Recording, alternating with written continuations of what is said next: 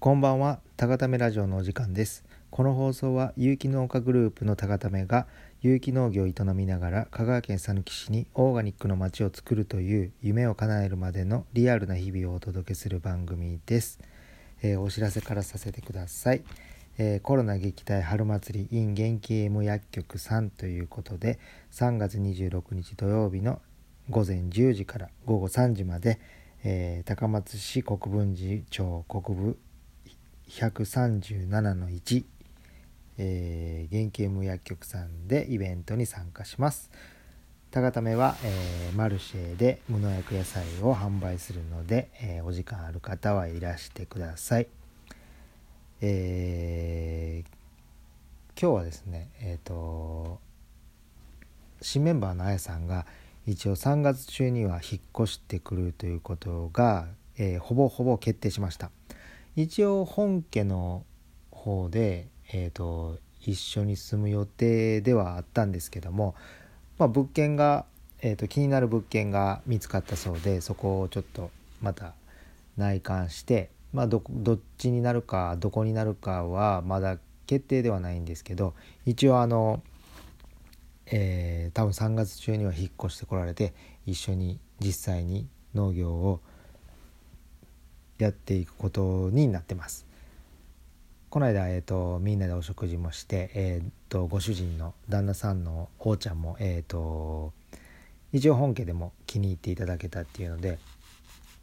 はいえー新メンバーが参加して、まあ、おーちゃんはまだ、えー、と高松の方に住んでるんですけどもまあ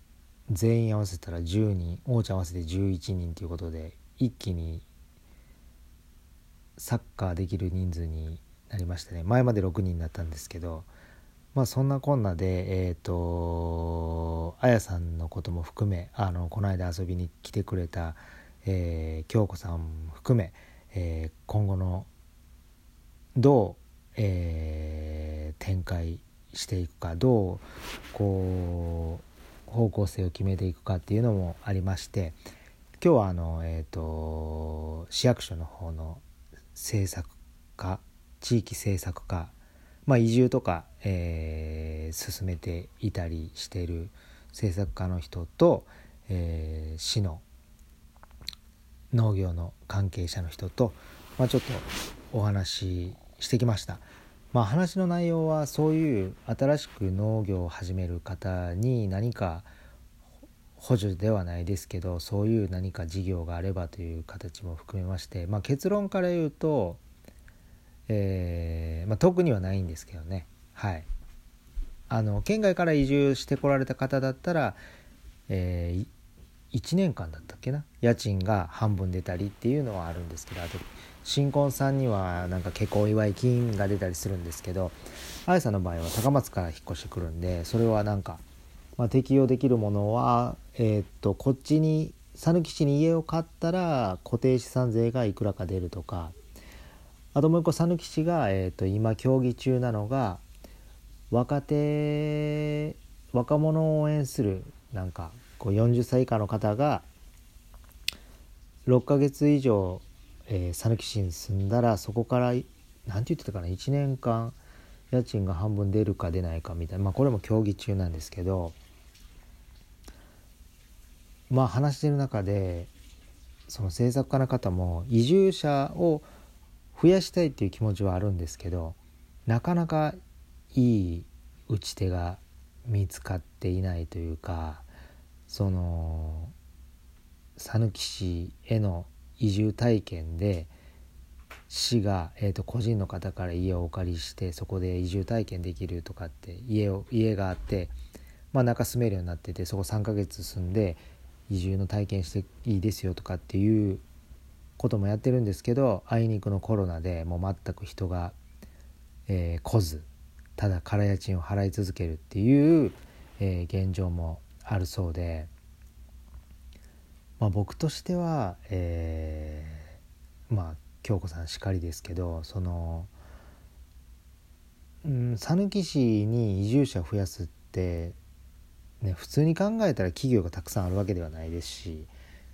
やっぱり農業とか、まあ、漁業もありますし小田は。そういう一次産業をしていただく。でかん、まあ、まあ農業に関してはやっぱり僕は有機農業をしたいという方に、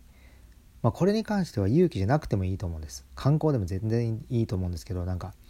農業する方にはこれを用意するとか例えば県の普及センターとか市の農業課が、えー、例えばトラクターを、えー、安くもういらないっていう農家の方のトラクターを安く買い取ってまあ5台とか6台とか保有しておいて認定新規就農者国が認めた新規就農者の方には無料で1年間貸し出すとか空き家を買い取ってリフォームして農業を志す若者に無料で貸すとかそういうことをやっていかないと,、えーと、人って多分移住してこないんですよね。でもなんかでもそうですね前もラジオで言ったんですけどその京子さんがあの讃岐市にオーガニックの街を作りたいっていうことに共感して共感したっていうことを、えーと、おっしゃってくれたんで讃岐市も、まあ、香川県のねキャッチコピーってうどん県だけじゃないよ香川県みたいな。それで人来ます？まあまあそれを考えた人もきっとプロの人なんでしょうけど来ます人。うどん県。な何でしたっけ？うどんだけじゃないよ香川県みたいなね。いやそれよりも僕は絶対に讃岐市はこうオーガニックにオーガニックな街を作っていきたいとか有機農業を応援してますとか何かやっぱり表明してほしいんですよねここに。なんかやっぱそれをすると例えばじゃあじゃあ漁業はどうでもいいんかとかなんかそういう声が出るからなんか市長さんもまんべんなくやってるって言うんですけどもうそんな時代じゃないですよねなんか何かに特化してそれを応援するっていうことをしないと僕は人は移住してこないと思うんですけどもまあまあ話の中で市長にも伝えておきますって言ってまあアポさえ取れればあの直接お話しすることもできますということを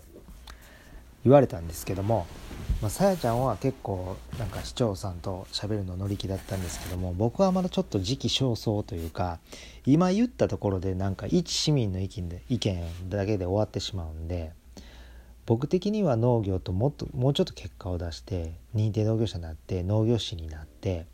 それこそ讃岐市のふるさと納税でもう最低トップ3ぐらいには入った状態で言わないと聞く耳を持っていただけないでしょうし多分聞き流されて終わりますしその周りの人も納得しないと思うんで、まあ、僕はまだ喋らなくていいかなと思ってるんですけどさやちゃんは喋りたそうだったんでもしかしたら、えーと、オファーして市長さんと一回直談判じゃないですけどこういう有機農業を志して讃岐市に引っ越してくれる方が実際にねタタラッチも含め、まあ、僕も含めですけどね讃岐市の小田っていう地域は何、うん、て言うんですかね、まあ、僕らの仲間以外でもってなってきたらもう123もう4組5組4組ぐらいいるんですよね。ここここ5年以内に。でそれって結構実績なんでうん。まあ、そういう話を制作家の人たちとしながら、まあ、ちょっとでもこう讃岐市に農業を志して移住してくる方が増えるというか移住しやすくするような環境づくりを今日はちょっとお願いしてきました。そのね市の方県の方もやっぱり日々の業務をされてますしそのみんな要望あるじゃないですか住んでる人。だからね僕らの意見がスッと通るわけではないんですけどもこういうことを、えーと、国の方とも、えー、定期的に話し合っていくことで何か変わっていくっていうのも多分事実あると思うんで、うん、ただまだまだ高固めとしての結果が足りないからやっぱ耳を傾けてもらえるほどの存在感はまだ持ててないなというのが事実なのでまあそこは日々、頑張って結果を出して、えー、少なくとも讃岐市ねではやっぱり高ためっていうものがまず有機農家のアイコンになっていかないといけないなと思いました。なので特に今日はね国の方と話しましたけど特に収穫はなかったということですけどまあまあでもあやさんを含めたみんなメンバーでね一丸となって頑張っていってまた新しい人が入ってきたらいいなと思っております。まあ最後にあれなんですけど今日はあのまこっちゃんが家出してきまして えっと隣の別棟で、えー、今日はお休みになってるみたいで。まあまあそんなんもいろいろありますけど。ねやっぱりそういうのも含めて高ためなので 面白いですけどね。まあまあそうやって仲間がいたらね家出したくなった時も、えー、寝る場所があるんでそういうのもいいかなと思います。はい。まあそんなこんなで今日はこれぐらいにしとこうと思います。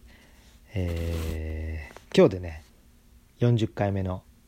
放送でしたんでなんか43回目にはサモさんがまた出てくれるみたいなんで、えー、皆様お楽しみにしていてください。はい。それでは、えー、皆様良いお眠りを。